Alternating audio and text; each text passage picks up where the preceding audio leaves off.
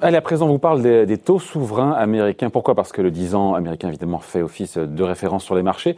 Et puisque aussi, il se passe quelque chose, il y a une espèce de, flambée à court terme, on est autour des 1%. Est-ce que ça pourrait durer? Quelles conséquences On voit ça avec vous, John Plassard? Bonjour, John.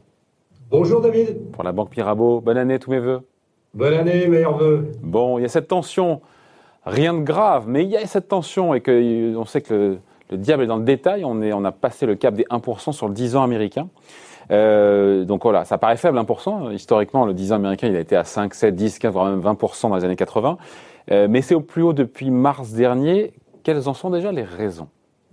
Bah, vous avez tout à fait raison. 1%, euh, c'est pas beaucoup, bien évidemment. Il y, a, il y, a, une chose qu'il faut rappeler, c'est que au plus euh, haut niveau de la pandémie, c'est-à-dire en mars, hein, quand tout le monde confine euh, leur économie, notamment les États-Unis, eh bien, 10 ans américains passent en dessous des 0,50 et vous avez le consensus des analystes qui dit que on va à zéro, voire en zone négative. Il faut rappeler qu'il y a plusieurs pays, dont la Suisse et l'Allemagne, les 10 ans américains ont été ou sont en zone négative. Et là, on est passé euh, très rapidement, donc de 0,50 à 1, voire 1,08 euh, aujourd'hui, euh, avec des tensions et des arguments qui, qui nous laissent penser qu'on pourrait aller bien plus haut que les niveaux actuels.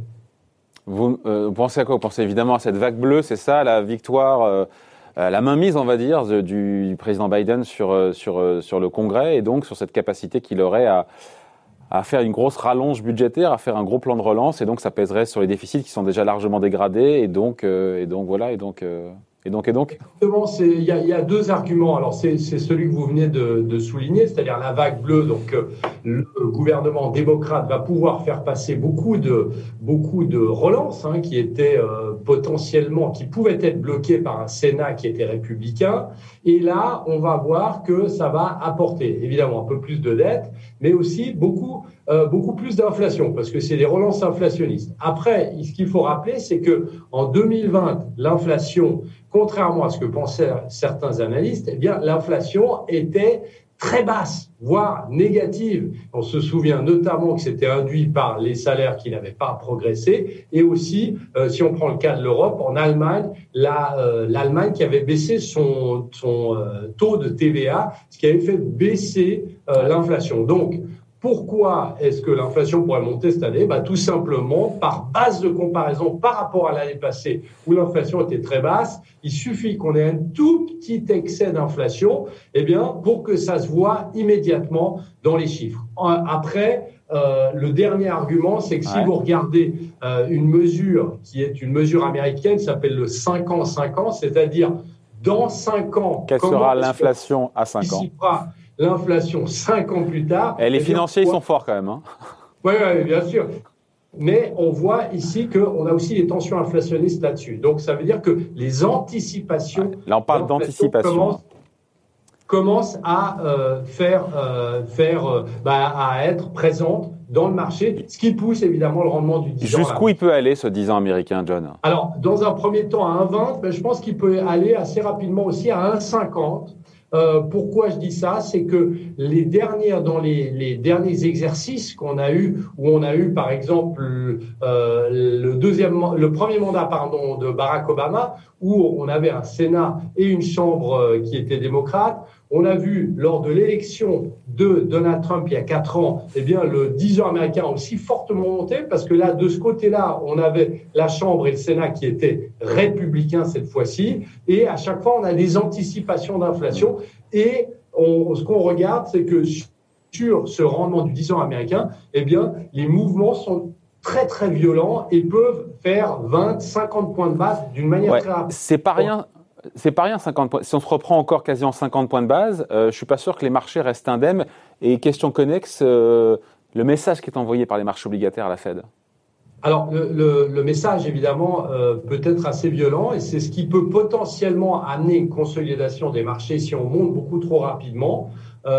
pourquoi? Parce qu'il y a un message du marché qui est donné directement à la Réserve fédérale. Qu'est-ce que euh, la Réserve fédérale doit analyser après ça? Se dire, eh bien nous, d'un côté, bah, on continue à alimenter les marchés avec euh, les assouplissements quantitatifs et des taux d'intérêt, c'est les taux d'intérêt directeurs qui sont quasiment à zéro. Et d'un autre côté, bah, on a des anticipations du marché d'une inflation. C'est-à-dire que, euh, vous vous souvenez, et vous le savez évidemment, David, c'est que un des mandats de la Banque centrale américaine, c'est la stabilité des prix. Donc, c'est pas qu'on ait une action au niveau de l'inflation qui soit trop forte et d'un autre côté, garder les taux d'intérêt euh, directeurs beaucoup trop bas.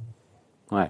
Et donc, et donc, selon vous, si on passe à 1,50, les marchés devraient, devraient consolider. Ça dépend de la vitesse, mais si ça, ça dépend si c'est un 50 dans 6 mois ou dans 3 mois ou dans 2 mois. C'est pas la même chose non plus. Alors, alors euh, si on se réfère donc au passé, on va potentiellement avoir une remontée très rapide. On l'a déjà eu là. On était à 0,90 à la fin de l'année passée. On est déjà à, à 1,08. On va certainement continuer à monter. Et ce qu'il faut voir, il, va falloir être, faire une sélection très importante parce qu'on sait très bien que, par exemple, au niveau des secteurs. Ah, ben c'est tout bénéf pour les banques.